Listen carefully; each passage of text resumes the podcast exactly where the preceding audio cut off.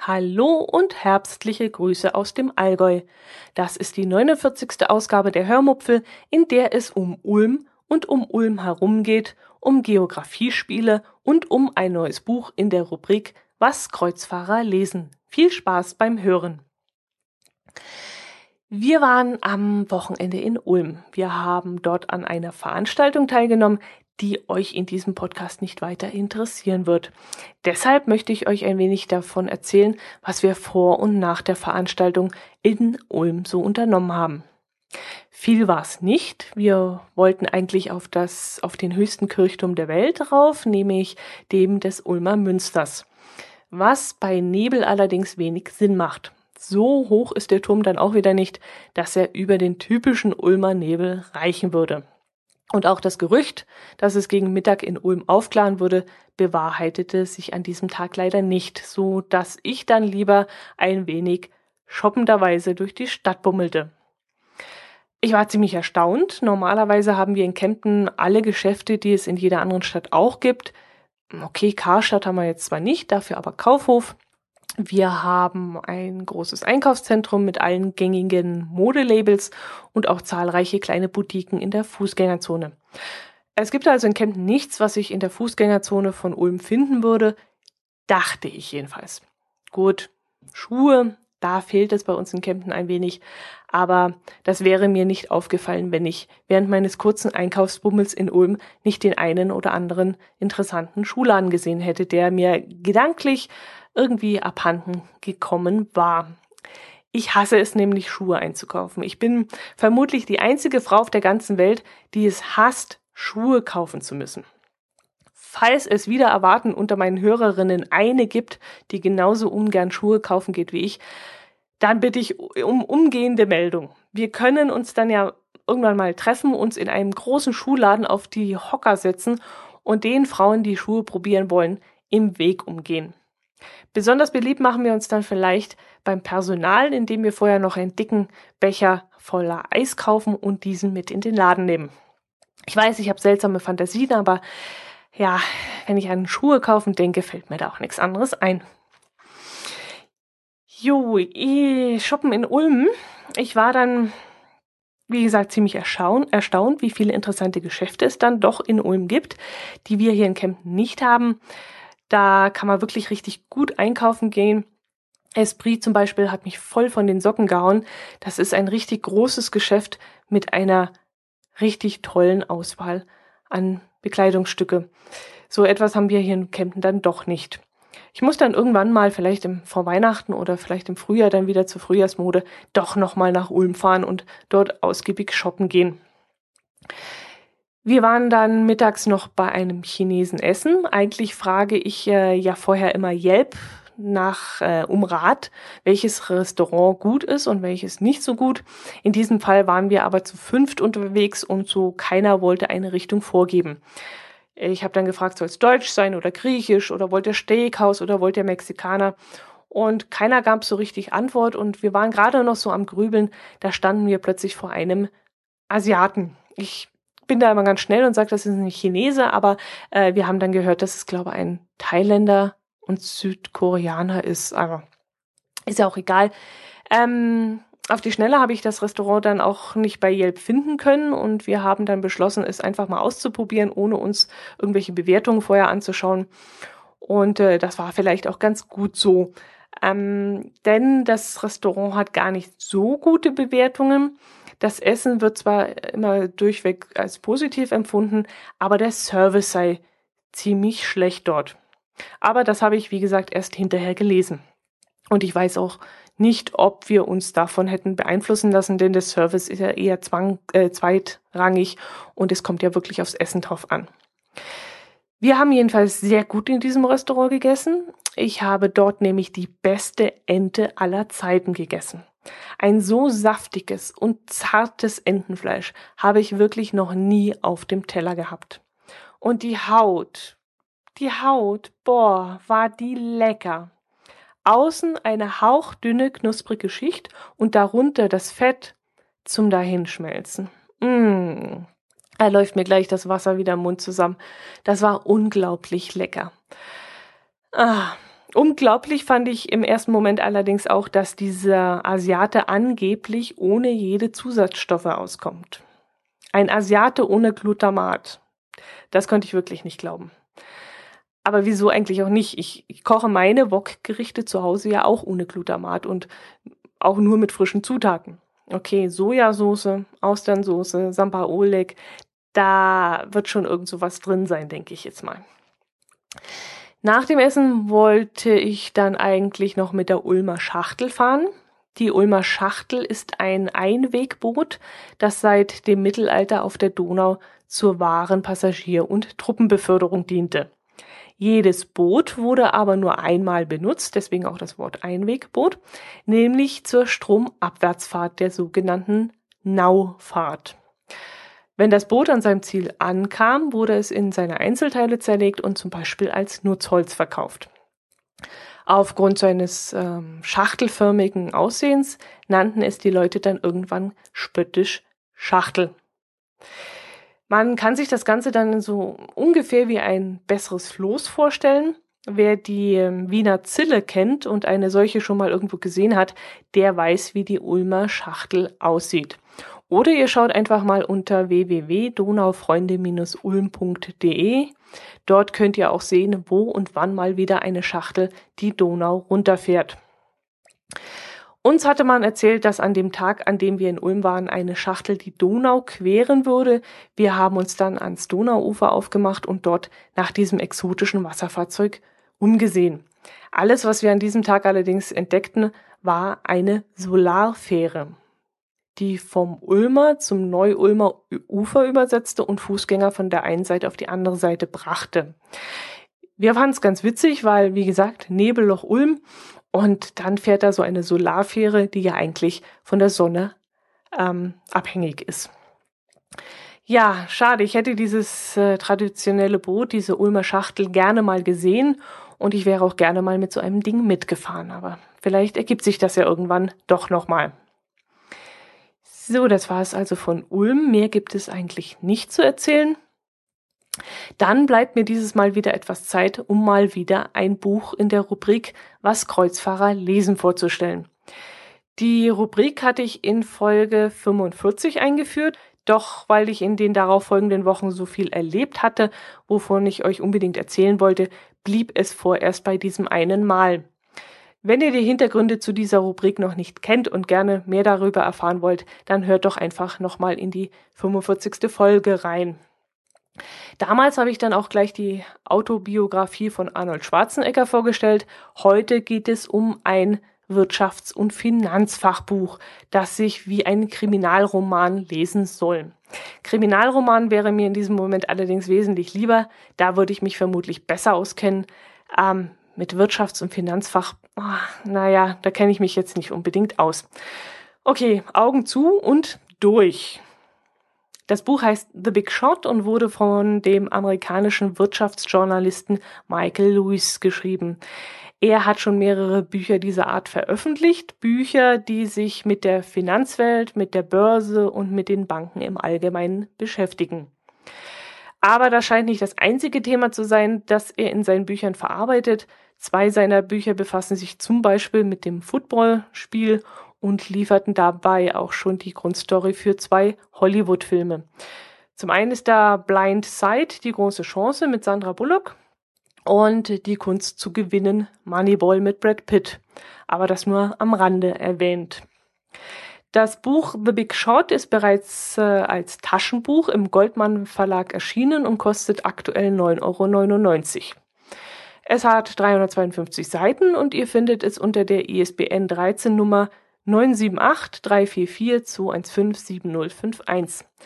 Brauchtet ihr jetzt nicht mitschreiben, ich verlinke es natürlich noch einmal in den Shownotes. Worum geht es in diesem Buch? Mm, dazu lese ich euch am besten die Inhaltsbeschreibung des Verlages vor, denn ich könnte es mit meinem laienhaften Wissen nicht verständlicher und nicht knapper zusammenfassen.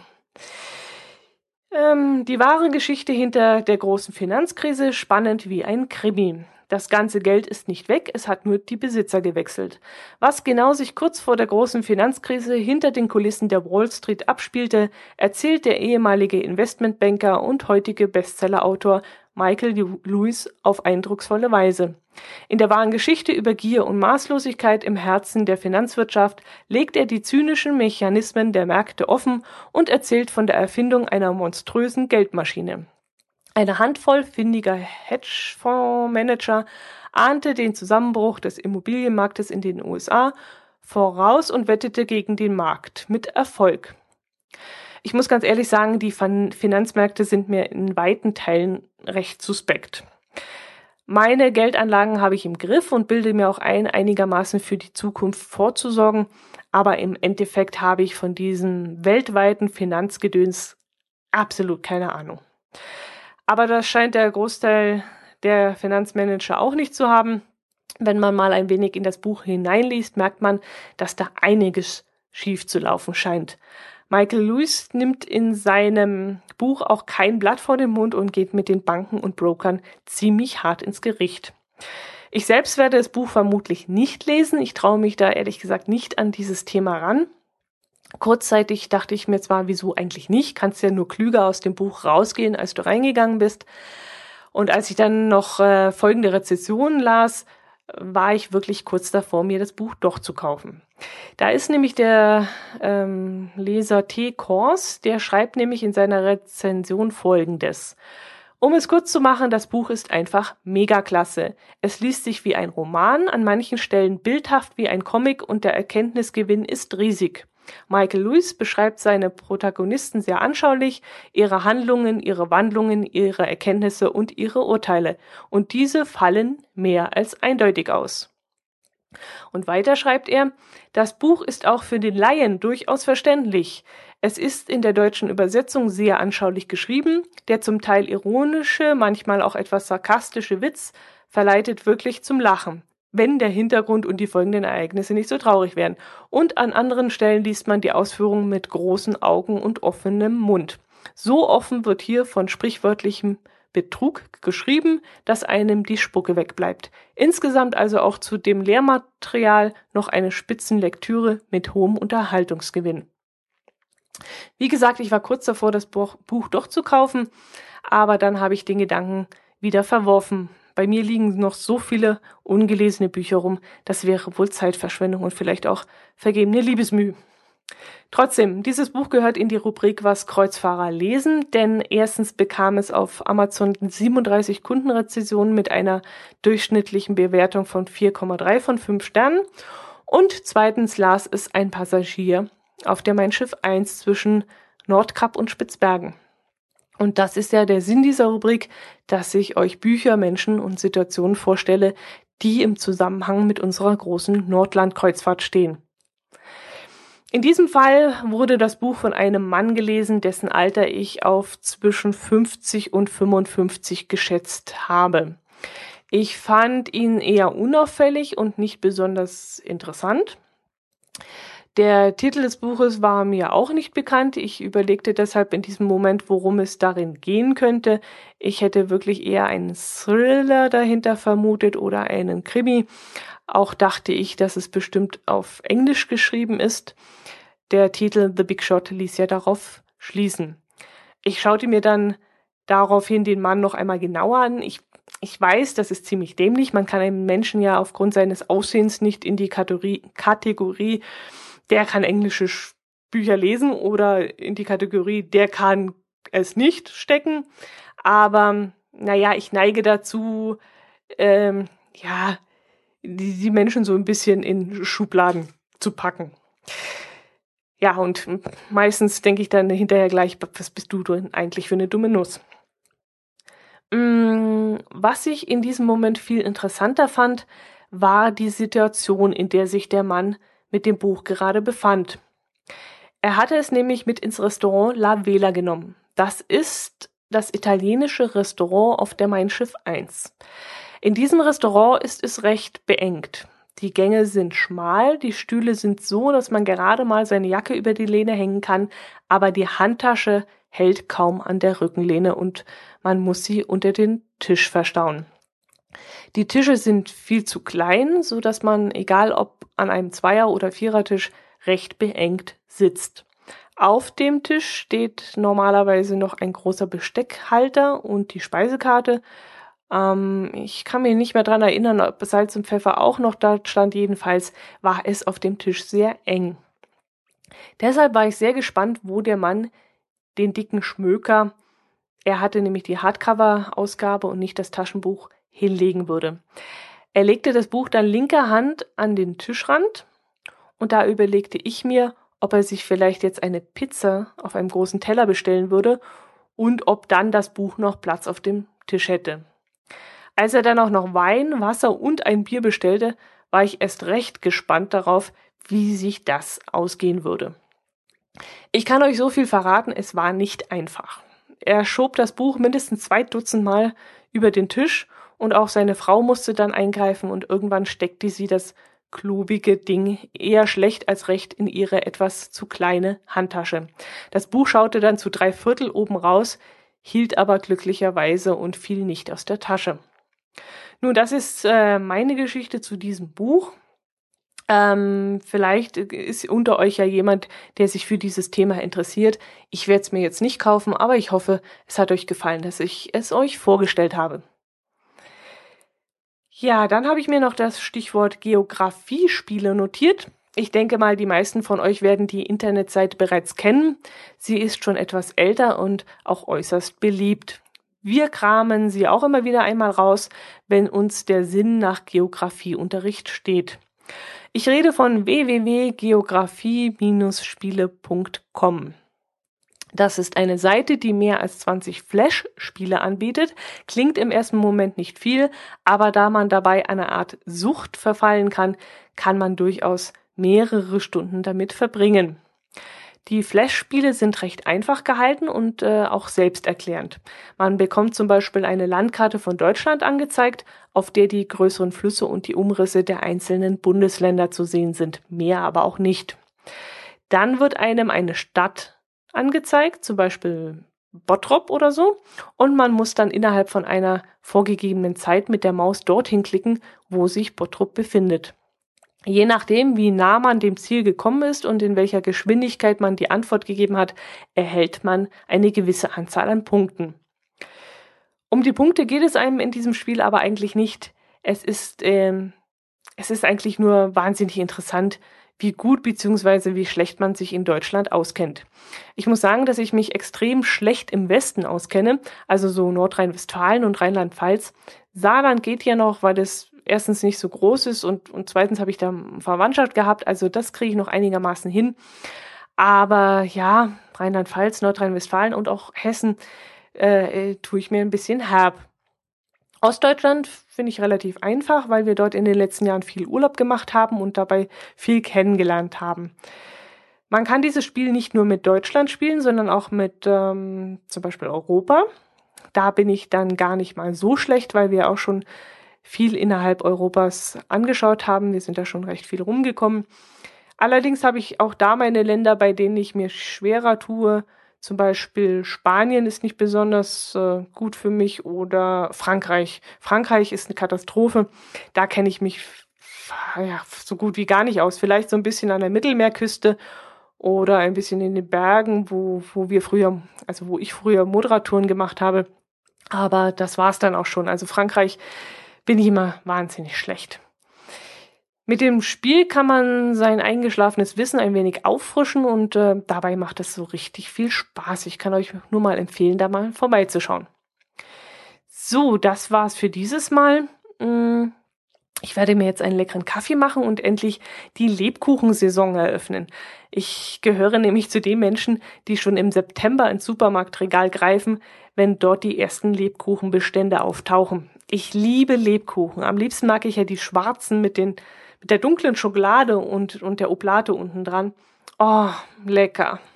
Oder die Dinger in der, in der Großpackung mit, mit Herzen, Sternen und was ist das dritte? Brezeln, genau. Die mag ich auch ganz gern. Ja, da läuft mir schon wieder das Wasser im Mund zusammen.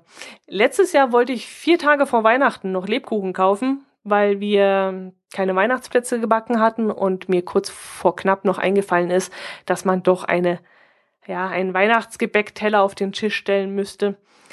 Aber glaubt es oder nicht, vier Tage vor Weihnachten habe ich in keinem einzigen Laden mehr Lebkuchen bekommen. Da standen dann schon die Chips und die Sektvorräte für Silvester, aber Lebkuchen gab es nicht mehr. Ich konnte es wirklich damals nicht fassen. Aber dieses Jahr wird das äh, sicherlich nicht so sein. Das ist mir jetzt eine Lehre gewesen und ich decke mich rechtzeitig mit Bergen voller Lebkuchen ein. Das ist schon mal sicher. So, jetzt aber. Ich lasse euch jetzt alleine mit euren Gedanken und ich hoffe, ihr seid auch nächste Woche wieder dabei. Ich würde mich auf jeden Fall wieder freuen. Macht es gut, kauft ein paar Lebkuchen, trinkt einen Kaffee dazu oder vielleicht auch einen Räubusch-Tee mit Milch. Auch ganz lecker. Macht es gut. Bis zum nächsten Mal. Servus.